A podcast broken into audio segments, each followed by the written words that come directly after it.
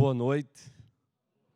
Que o triuno e majestoso Deus prossiga sendo amado, obedecido e glorificado por esta igreja. Igreja amada. Em poucos minutos já notamos que é uma igreja que vibra, é uma igreja alegre, é uma igreja que de fato ama a Deus, acolhe pessoas e restaura vidas. Louvado seja o Senhor soberano. Nós somos gratos, eu e minha esposa Jairene, que se encontra ali, não é? Aquela pequena e grande mulher. Somos gratos por estarmos aqui nesta noite com vocês. Somos gratos ao vosso pastor, o pastor Davi Horta, pelo convite. Somos gratos ao conselho que nos recebeu na pessoa do presbítero Alisson, simpaticíssimo. Somos gratos a cada membro desta igreja, a cada homem, a cada mulher, a cada jovem, a cada criança. Muitíssimo obrigado pelo carinho e pela recepção. É uma honra para nós. E queremos também louvar a Deus por esse lindo trabalho de capelania. É? Eu acompanho pelo Facebook. É, eu acompanho pelo Facebook.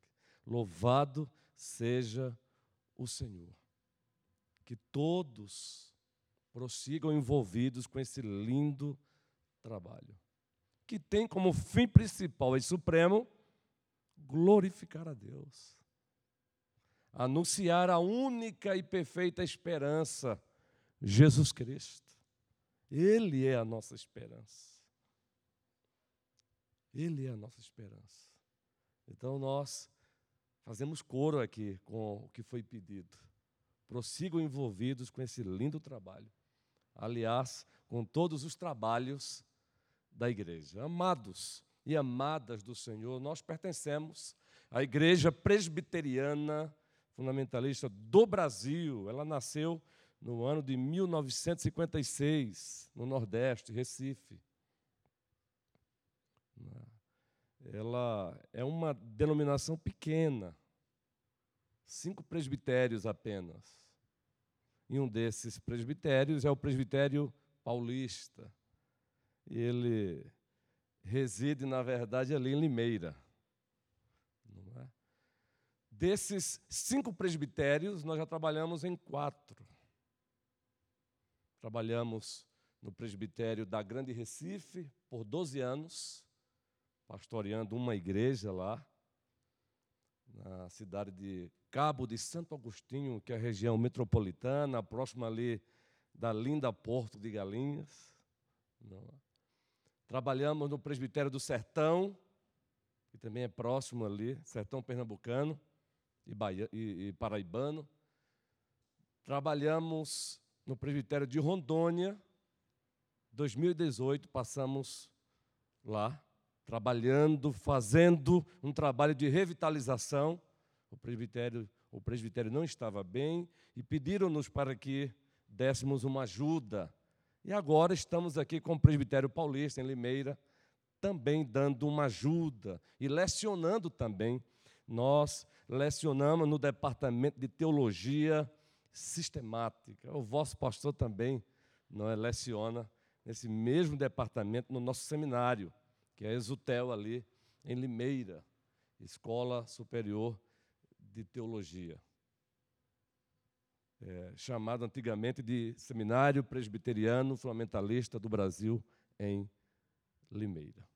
Já lecionamos já há 14 anos nesse departamento aí de teologia sistemática e também teologia prática. Portanto, rogamos, coloquem-nos nas vossas orações, coloquem-nos nas vossas orações, orem por nós. Orem por mim, orem pela minha esposa, orem pela IPF Brasil, orem por toda a família presbiteriana, não é? Pela nossa igreja mãe, que é a IPB, a IPB com as suas filhas, a IPF do Brasil é uma delas, a IPB com as suas netas, não é? Como a Igreja Presbiteriana Conservadora do Brasil nós chamamos de neta da IPB. Orem por todas as igrejas do Senhor, pelos batistas, pelos congregacionais, por todas as igrejas do Senhor. Nós não somos os únicos. E ainda bem que nós não somos os únicos. Então, muito obrigado e que o Senhor prossiga sendo glorificado, exaltado nesta noite. Abramos a Escritura Sagrada, Igreja do Deus Vivo, coluna e baluarte da verdade. Abramos a Escritura Sagrada no Apocalipse de Deus, que tem como autor primeiro o nosso Deus, Ele é o autor primário. O autor secundário, todos sabemos, todos temos ciência. O apóstolo João, Apocalipse, o capítulo 21. Apocalipse de Deus, o capítulo 21. Lerei a santa e poderosa palavra de Deus para o nosso crescimento, para o nosso amadurecimento, para o nosso desenvolvimento. Nós estamos aqui participando de uma das dimensões do discipulado, que é o aperfeiçoamento. Os amados irmãos e irmãs lembram bem, não é? Ensinando-os a guardar, lá em Mateus 28, todas as coisas que vos tenho ordenado. Então, o aperfeiçoamento é uma das dimensões do discipulado. Apocalipse 21, assim pois se encontra a palavra suficiente e autoritativa do nosso Deus. Lerei a partir do primeiro versículo. Vir novo céu e nova terra, pois o primeiro céu e a primeira terra passaram, e o mar já não existe. Vi também a cidade santa, a nova Jerusalém, que descia do céu da parte de Deus, ataviada como noiva adornada para o seu esposo ou noivo. Então, ouvi grande voz vinda do trono dizendo: Eis o tabernáculo de Deus com os homens Deus habitará com eles. Eles serão povos de Deus. E Deus mesmo estará com eles. E lhes enxugará dos olhos toda lágrima, e a morte já não existirá. Já não haverá luto, nem pranto, nem dor, porque as primeiras coisas passaram. E aquele que está sentado no trono disse: Eis que faço novas todas as coisas. E acrescentou: Escreve, porque estas palavras são fiéis e verdadeiras. Disse-me ainda: Tudo está feito. Eu sou o Alfa e o Ômega, o princípio e o fim. Eu, a quem tem sede, darei de graça da fonte da água da vida. O vencedor herdará estas coisas. Eu lhe serei Deus e ele me será filho. Quanto, porém, aos covardes, aos incrédulos, aos abomináveis, aos assassinos, aos impuros, aos feiticeiros, aos idólatras e a todos os mentirosos, a parte que lhes cabe será no lago que arde com fogo e enxofre, a saber, a segunda morte. Então veio um dos sete anjos que tem as sete taças cheias dos últimos sete flagelos, e falou comigo, dizendo: Vem mostrar-te-ei a noiva, a esposa do cordeiro.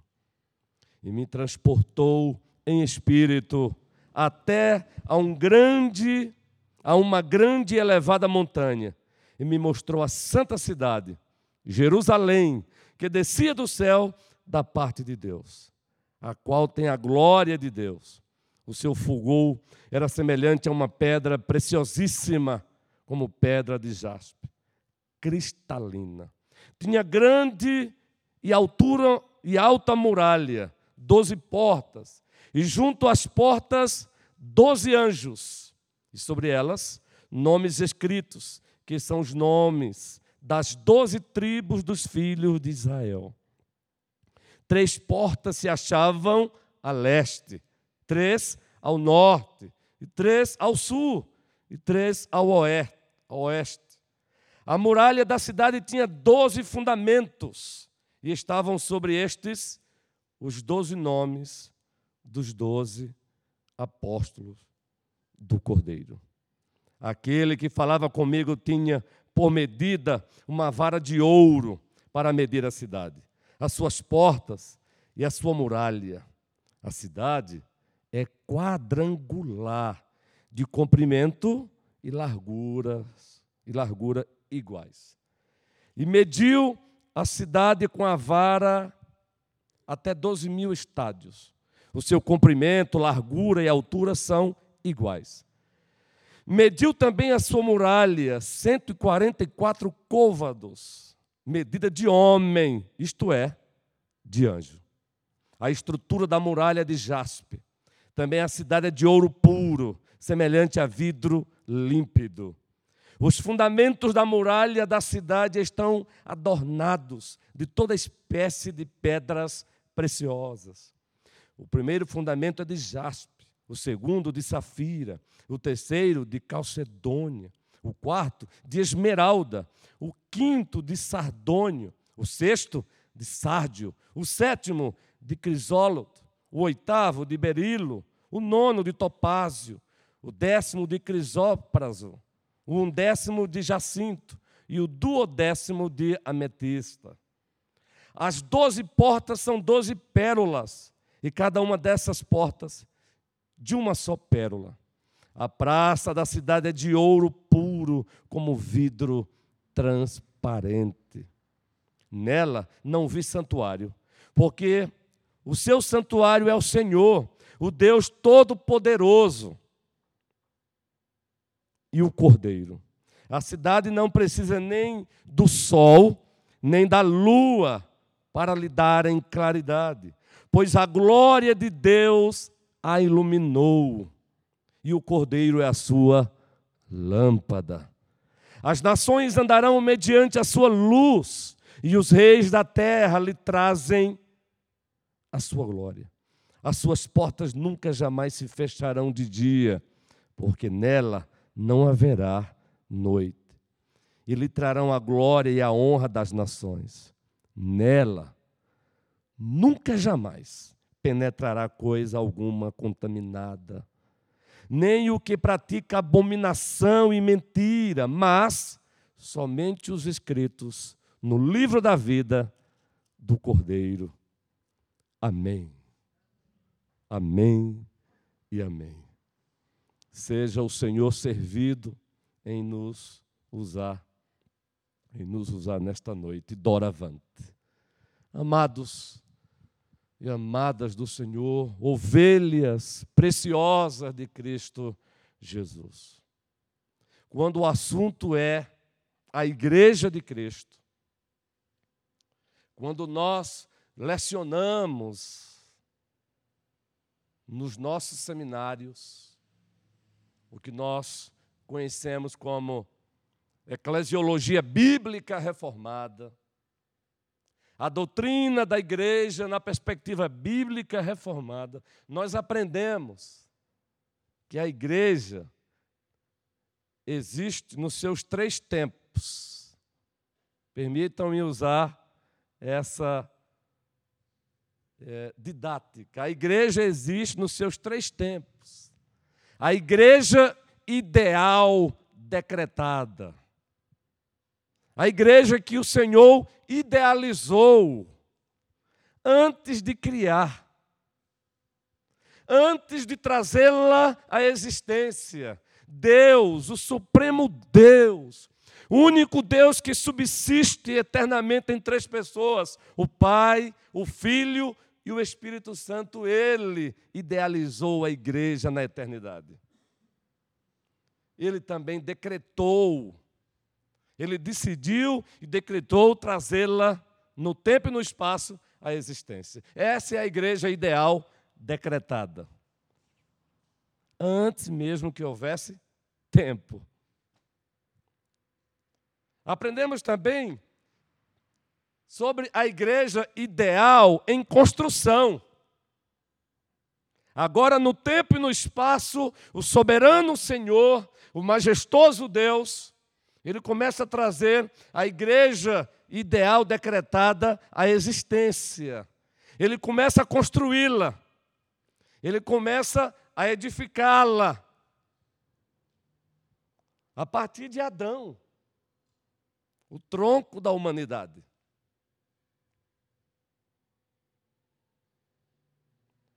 E aqui nós estamos. Aqui está a igreja em construção. A igreja ideal em construção. A igreja ideal decretada sendo construída. E terceiro, nós temos a igreja ideal agora consumada, agora plenamente aperfeiçoada, concluída. São esses os três tempos da igreja do Senhor. A igreja ideal decretada, antes que houvesse tempo, como conhecemos. A igreja ideal em construção e a igreja ideal consumada, plenamente aperfeiçoada. Todavia, amados e amadas do Senhor, nós sabemos de que a igreja ideal em construção, ela não se parece muitas vezes, ela não se parece com a igreja ideal decretada, e ela nem se parece muitas vezes com a igreja ideal do porvir. A igreja ideal consumada. Ela não se parece. Não é assim? Ela não se parece. Às vezes não. E por que que a igreja ideal decretada em construção não se parece às vezes com a igreja ideal decretada na eternidade ou aquela que será perfeita no porvir. Por que ela não se parece? Porque a igreja ideal em construção, ela se encontra ainda carregada de, sua, de imperfeições. E não são poucas as nossas imperfeições. Sabe por que ela não se parece? Porque a igreja ideal em construção, ela ainda carrega, infelizmente, a presença do pecado. Já não somos mais escravos do pecado. O nosso Senhor nos, nos libertou da escravidão do pecado. Lembremos-nos, pois, que ele disse: Se o Filho vos libertar, verdadeiramente sereis livres. Ele nos libertou da escravidão do pecado mas ainda temos que lidar com a presença do pecado. Nós estamos sendo, pouco a pouco, libertos da presença do pecado. Essa é a obra que, como reformados, presbiterianos, chamamos de santificação progressiva, não é? Progressiva. Então, a igreja ideal em construção, ela não se parece muitas vezes com a igreja que foi decretada na eternidade, muito menos com uma igreja perfeita do porvir, porque ela carrega ainda a presença do pecado. Pecamos em pensamentos, e como pecamos? Pecamos em palavras, e como pecamos? Pecamos em ações. Pecamos por comissão. Quando fazemos o que Deus proíbe. Pecamos também por omissão, quando deixamos de fazer o que o nosso Deus manda. Por isso que ela não se parece. Ela não se parece também porque ainda a igreja em construção sofre muitos ataques dos de fora. E como ela sofre. O apóstolo Paulo, fazendo ali um discurso de despedida para os presbíteros de Éfeso, todos aqui temos ciência, conhecimento desse discurso, Atos 20. Lá no discurso, vamos encontrá-lo dizendo: Olhai por vós e por todo o rebanho sobre o qual o Espírito Santo vos constituiu bispos, para pastoreardes a igreja de Deus, a qual ele comprou com seu próprio sangue. Em seguida, ele vai oferecer as razões, e uma delas é que lobos virão de fora. Lobos virão de fora e tentarão, tentarão destruir o rebanho. Também a igreja não se parece com a do passado eterno, apenas no decreto, e com a do futuro eterno consumada. Sabe por quê? Ela também sofre, sofre ataques, e não são poucos também, daqueles que estão dentro. Para nossa tristeza, não é? Ela sofre ataques dos seus próprios membros. Não são todos, é claro. Nada de generalizações. Mas a igreja ainda sofre ataques, até de alguns dos seus próprios membros. Por isso que ela não se parece. Ela não se parece também. Sabe por quê?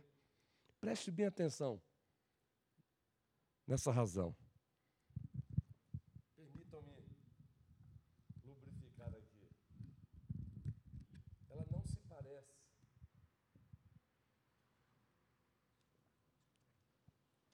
Porque muitas vezes, aqui e acolá, nós encontramos ovelhas tendo comportamentos, tendo um comportamento de bode.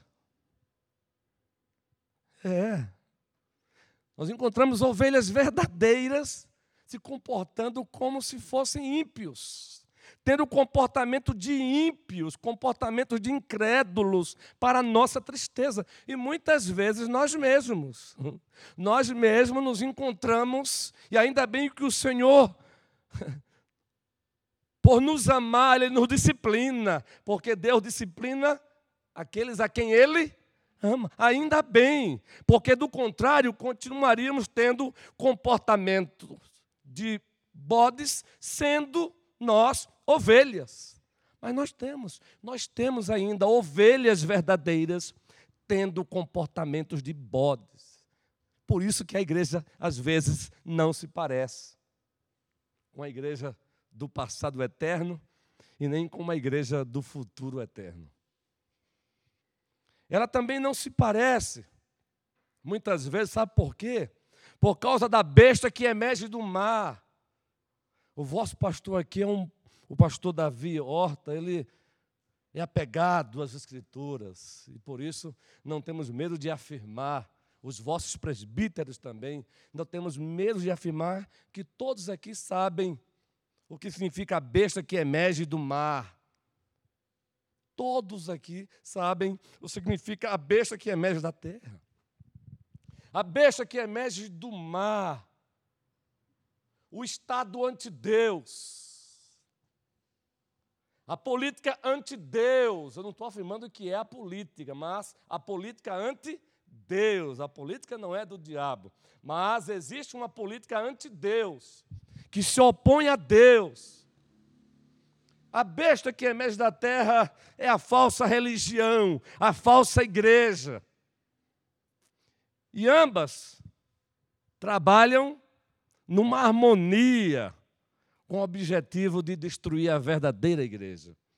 Por isso que a igreja ainda muitas vezes não se parece com a igreja ideal decretada no passado eterno, usando essa linguagem apenas didaticamente, e ela não se parece com a igreja do porvir, do futuro eterno, aquela igreja consumada. Ela não se parece por causa do diabo e suas hostes do mal que ainda guerreiam contra a igreja. Por isso, Pedro, na carta de Deus que carrega o seu nome, o capítulo 5, ele vai dizer: sejam sóbrios e vigilantes. Por quê? Porque o diabo, o vosso adversário, o diabo, o vosso adversário, anda ao derredor procurando a quem possa devorar. Por isso, e aqui é acolá, ela encontra, ela encontra um membro da, da, da igreja, uma ovelha sem armadura de Deus. O diabo encontra aqui e acolá até líderes sem armadura de Deus. A armadura que nos é apresentada na carta de Deus aos Efésios, capítulo 5, a partir do versículo 10. Aí, quando ele ataca e nos encontra sem o escudo da fé, aí ele nos atinge.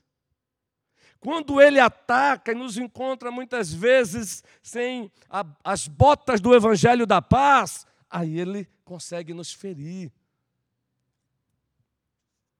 Por isso que a igreja muitas vezes ela não se parece.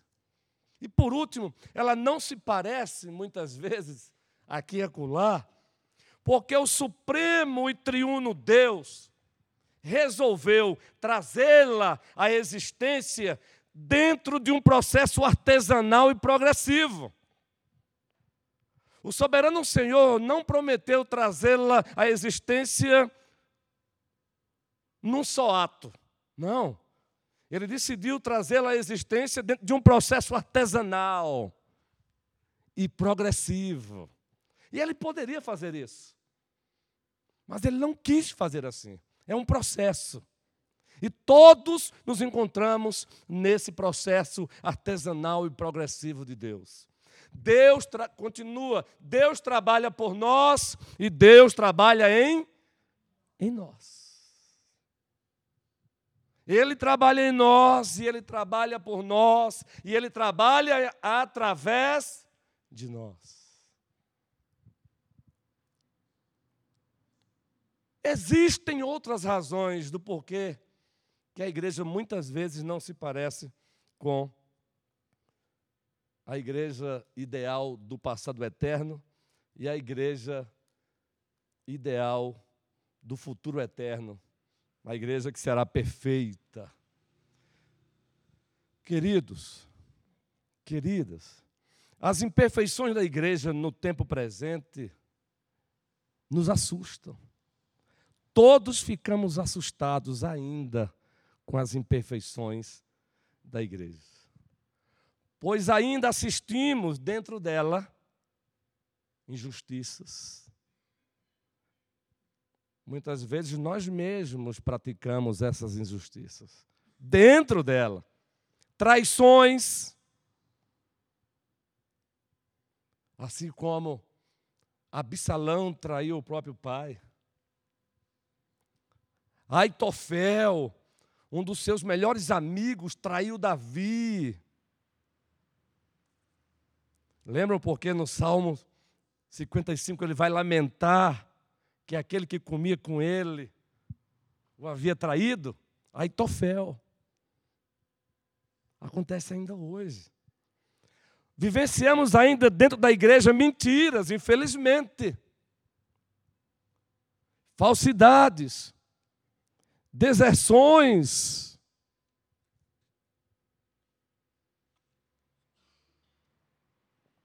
E outros males mais.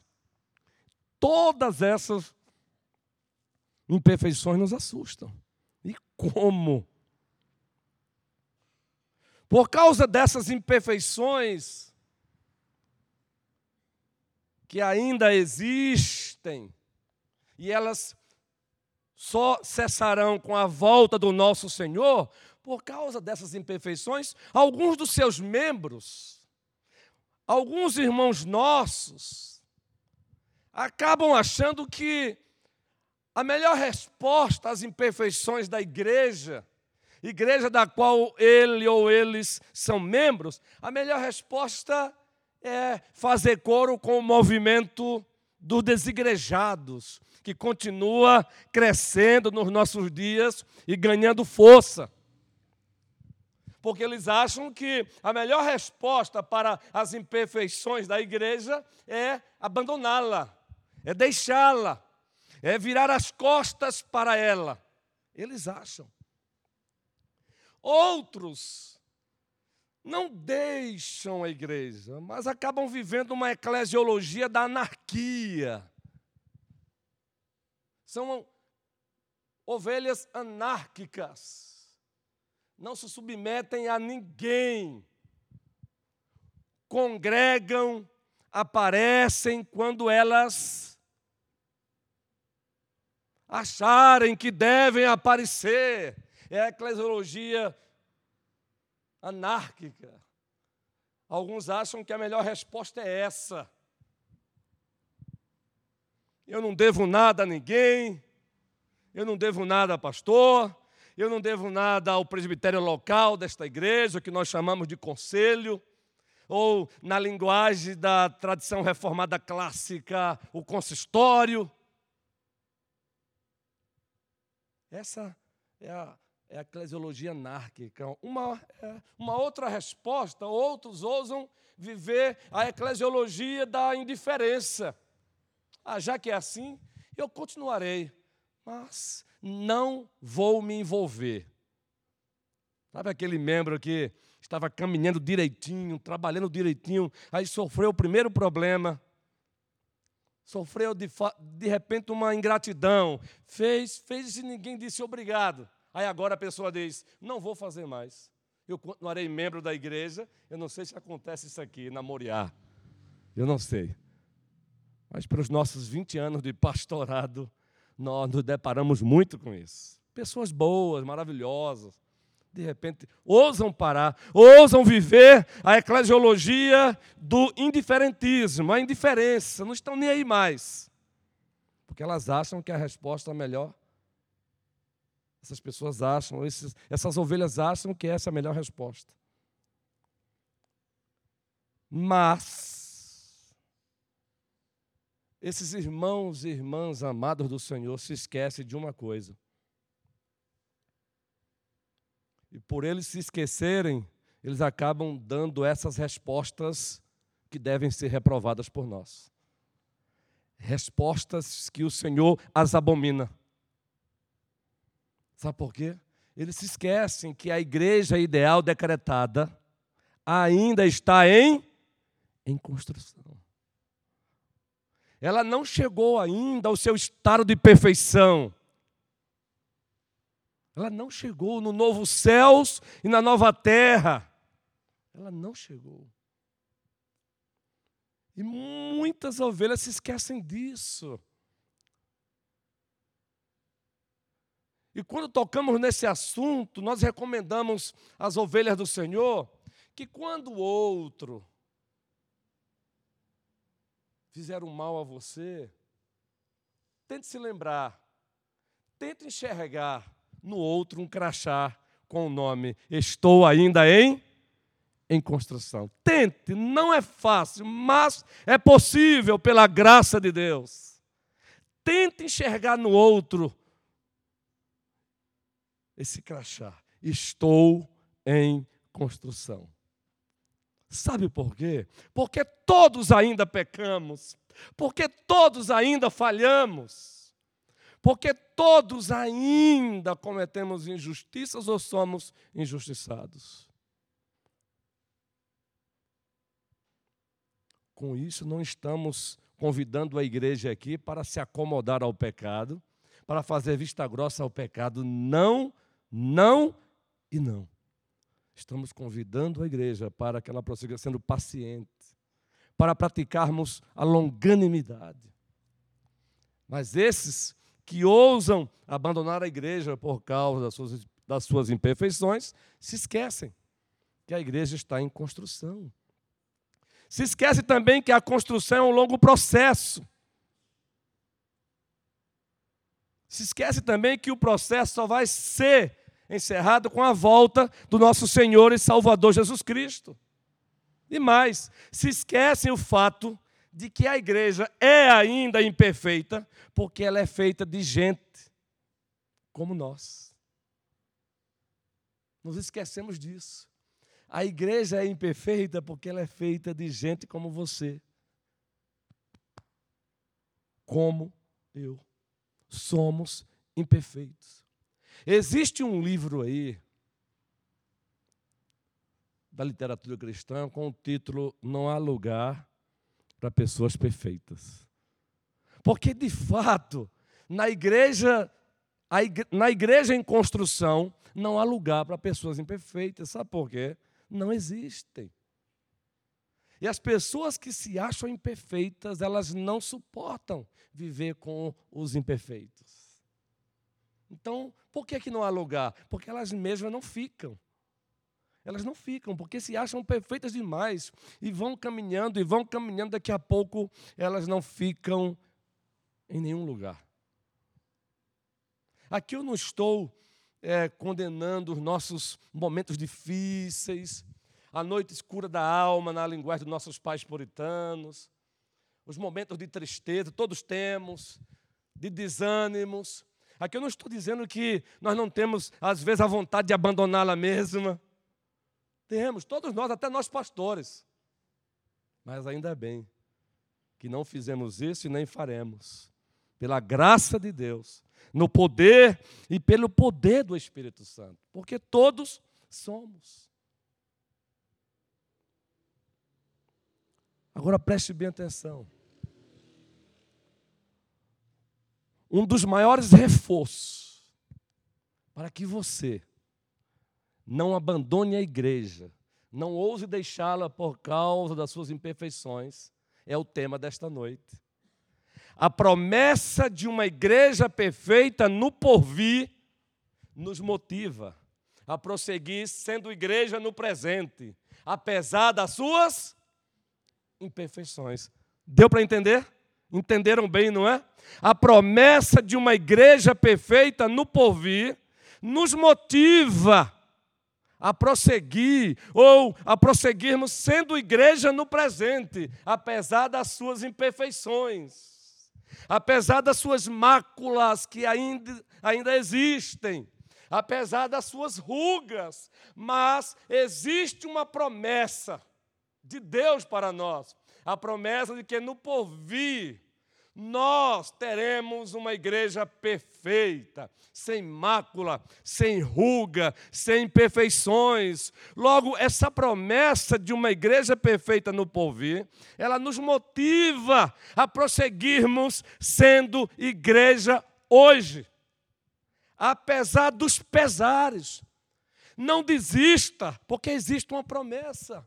Lembremos-nos, pois, que o apóstolo Paulo, falando aos Filipenses, o capítulo 1, versículo 6, a igreja conhece. Eu não vou nem pedir para abrirem a Bíblia, porque vocês conhecem. É uma igreja alicerçada nas Escrituras.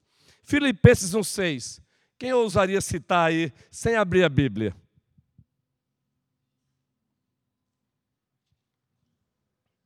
Esse texto nós gostamos porque nós aplicamos tanto no individual como no coletivo.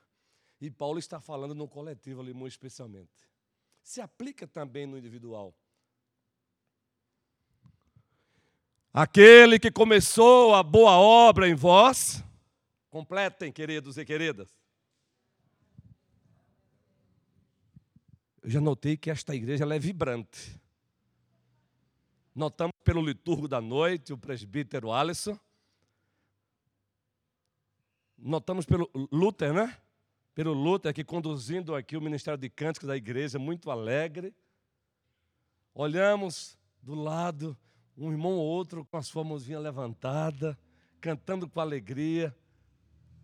Então, completem novamente. Agora, não tenham medo, não tenham medo. Aquele que começou a boa obra em vós, há de completá-la até o dia de Cristo Jesus. Ele vai completar a obra. Ele nunca deixou o que ele decretou fazer sem fazer e pela metade. Ele vai completar, é promessa. E para nossa alegria, nós temos essa promessa no capítulo 1 de, 21 de Apocalipse. A promessa, a revelação, visão de Deus. Agora sim, volte para Apocalipse, no capítulo 21. A promessa de uma igreja perfeita no porvir e que nos motiva a prosseguirmos sendo igreja no presente, apesar dos nossos pecados, ela nos é relembrada em Apocalipse 21. É uma promessa, revelação, visão de Deus. Porque o que temos aqui é uma visão que o soberano Deus oferece ao apóstolo João, e essa visão, promessa de Deus, ela chegou até nós hoje. Aqui nós temos a promessa, revelação, visão de Deus de uma igreja perfeita no porvir. Nós sabemos que um dos propósitos do Apocalipse foi consolar a igreja. A igreja do primeiro século e a igreja de todas as eras. A igreja que se encontrava debaixo de perseguição, perseguição da parte do Império Romano. A igreja que se encontrava sendo atacada pelos falsos mestres, pelos hereges. Por isso que surgiu lá na igreja antiga os apologistas. Aqueles que defendiam a igreja dos ataques de fora, ficaram conhecidos como os apologistas. E os polemistas, não no sentido pejorativo de hoje, quando você diz que alguém é polêmico, não é? Mas os polemistas no sentido positivo, aqueles que defendiam a igreja dos ataques de dentro. Então a igreja é perseguida, maltratada. Ora, o próprio autor secundário do Apocalipse, porque o autor primeiro é Deus, o autor primário é Deus, ele se encontra onde? Onde João se encontra? Na ilha de Patmos exilado, sofrendo perseguição do Império Romano. Então, Apocalipse, um dos seus propósitos, consolar a igreja. Mas não só a igreja do primeiro século, a igreja de todos os séculos. E aqui estamos sendo consolados com a promessa, revelação, visão de Deus de uma igreja perfeita no porvir. Pastor, e nós encontramos aqui uma promessa, revelação, visão de Deus de uma, de uma igreja perfeita no porvir. Nós encontramos aqui, sim.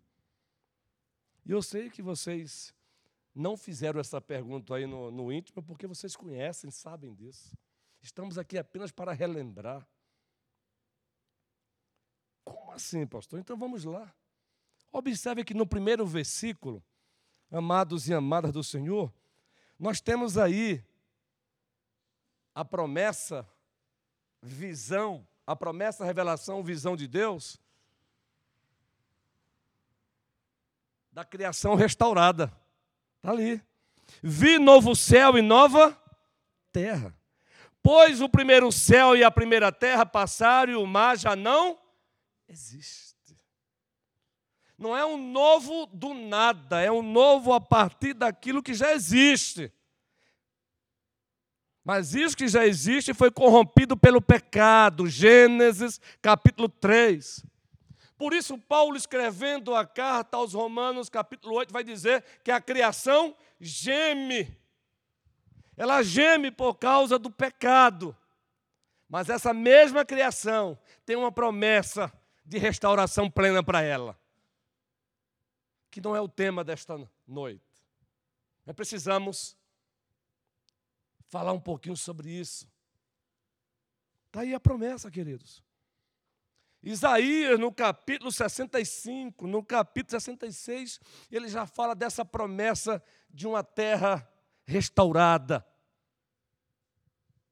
O novo céu e a nova terra. E aqui João, ele vê Vi novo céu e nova terra, pois o primeiro céu e a primeira terra passaram E aí tem um detalhe: e o mar já não existe. Aqui não tem nada a ver com um literalismo, não é que. Ele não está dizendo aqui que o mar literalmente deixará de existir, mas o que o mar simboliza. O mar simboliza o mal, o mal moral, tudo aquilo que é contrário à vontade de Deus nesse novo céus e nessa nova terra deixará de existir. O mar, para os babilônicos, era assustador, era monstruoso. Para os egípcios também. Até para os navegadores do passado, eles tinham medo do mar. Ora, o próprio apóstolo João, ele se encontra separado dos seus pelo mar. Então, quando o soberano Deus ordena para que João afirme: já não existirá mar, ele está dizendo: tudo aquilo que faz mal deixará de existir. Tudo aquilo que pertence à velha criação deixará de existir. Louvado seja o Senhor. Mas aí ele prossegue. E agora vem a bendita, preciosa, consoladora promessa, revelação, visão de Deus da igreja perfeita no porvir. Vi também a cidade santa, a nova Jerusalém, que descia do céu, da parte de Deus, ataviada como noiva adornada para o seu esposo. Existem, é claro, alguns debates aqui sobre essa nova Jerusalém. Todavia, se você encará-la como um lugar, ou se você encara como o povo de Deus, a igreja de Deus, nenhum problema, porque a igreja, a nova Jerusalém, ela aponta justamente para a igreja perfeita do porvir. Seja você seguindo a corrente literalista, encarando como um lugar que vai existir no novo céu, na nova terra, seja você trilhando o caminho é, do simbolismo da Nova Jerusalém, que é chamada de quê, gente? De noiva. A noiva de quem? A noiva do cordeiro, a noiva do esposo. Ambas interpretações apontam para o estado perfeito da igreja, que virá. Aqui a igreja está sendo consolada. A perfeita igreja um dia chegará. O que Deus está dizendo para o seu povo é: não desistam, porque vocês um dia chegarão no estado de perfeição não desistam. Ela é chamada de, no, de cidade santa, lá em Hebreus 12, 23, também. Ela é chamada aqui em Apocalipse de Nova Jerusalém, Gálatas 4, o apóstolo Paulo também usa a mesma linguagem. Diz o texto aqui de Apocalipse que ela desce do céu. É claro, quem foi que idealizou a igreja? Deus. Quem a trouxe à existência? Deus. E a igreja é para quem? Para Deus. Vamos fazer uma aplicação aqui de Romanos 11, 36? Ajudem-me no horário, gente. Ajudem-me no horário. O que é que diz a carta de Deus aos Romanos, capítulo 11, versículo 36? A igreja conhece. Porque dele, por meio dele e para Ele são todas as coisas. A Ele a glória eternamente, todas as coisas. Logo, a igreja existe da parte dele, ela desce do céu mesmo. Ela veio à existência e continua por meio dele. A igreja não existiria sem uma ação soberana e ativa de Deus. É por meio dele e a igreja não existe para nós pastores. A igreja existe para para Deus. Por isso aqui ele diz que ela desce do céu. E é da parte de Deus. Foi ele que a idealizou em Cristo. Aliás, a linguagem paulina, na carta aos Efésios, o primeiro capítulo, é fenomenal. Sabe por quê? Paulo vai dizer, impelido pelo Espírito Santo, que o próprio Deus Pai presenteou o filho com quem? Ou com o quê? Ele, presente, ele deu um presentão ao seu filho. Alguém ousaria dizer quem é esse presente? A igreja. A igreja. O pai presenteou o filho com a igreja. Ele presenteou a Cristo Jesus com a igreja. Então vejam. E essa igreja, ela vai chegar ao seu estado de perfeição. Diz o texto aqui que ela vai estar ataviada, adornada, como noiva para o seu esposo. Presbítero é, Alisson apresentou aqui um dos trabalhos de outubro, o último, encontro de casais, não é? E quando o assunto aqui é encontro de casais, famílias, relação conjugal, todos lembramos da carta de Deus aos Efésios, o capítulo 5, todos. O Senhor oferece ali diretrizes para as esposas, lembram? E em seguida, diretrizes para os maridos. E quando ele vai dar diretrizes para os maridos, o que é que ele vai dizer? Maridos, amai vossas, assim como. Abra sua Bíblia Efésios, vamos ler esse texto aí, por favor. A carta de Deus aos Efésios. Observe aí, queridos e queridas do Senhor. A carta de Deus aos Efésios. O capítulo 5. A partir do versículo 25, 25, ele já falando para os maridos. O que tem a ver esse texto, pastor, com o tema desta noite? Tem tudo a ver, observem. Notem, maridos, amai vossa mulher, como também Cristo amou quem? A igreja, e a si mesmo se entregou por ela, para que a santificasse, tendo-a purificado por meio da lavagem de água pela palavra. Para fazer o que em seguida? Para apresentar a si mesmo igreja gloriosa, sem mácula, nem ruga, nem coisa semelhante, porém santa e sem defeito. O Senhor Jesus, o Senhor Jesus não só se entregou pela igreja, ele a santifica com o objetivo de um dia apresentá-la a si mesmo. E apresentá-la a si mesmo uma igreja gloriosa, uma igreja perfeita, queridos e queridas. E aqui em Apocalipse 21, nós temos essa promessa, revelação, visão de Deus de uma igreja perfeita, chamada a Nova Jerusalém. Observem os versículos 12 e 13 de Apocalipse 21. 12 e 13. Tinha grande e altura muralha. Agora está descrevendo aqui essa nova Jerusalém. Uma linguagem simbólica, é claro. Transmitindo verdades. Tinha grande e alta muralha, doze portas, e junto às portas, doze anjos e sobre elas nomes escritos, que são os nomes das doze tribos dos filhos de. As doze tribos dos filhos de Israel. O versículo 13. Três portas se achavam a leste, três ao norte, três ao sul e três ao oeste. A muralha da cidade tinha doze fundamentos, e estavam sobre estes os doze nomes dos doze apóstolos do Cordeiro. Vocês já sabem disso. Doze tribos, uma referência ao povo de Deus da antiga aliança da graça. Doze apóstolos, ao povo de Deus da nova aliança da graça. O que é que nós temos aqui então, nesses versículos? A plenitude da igreja.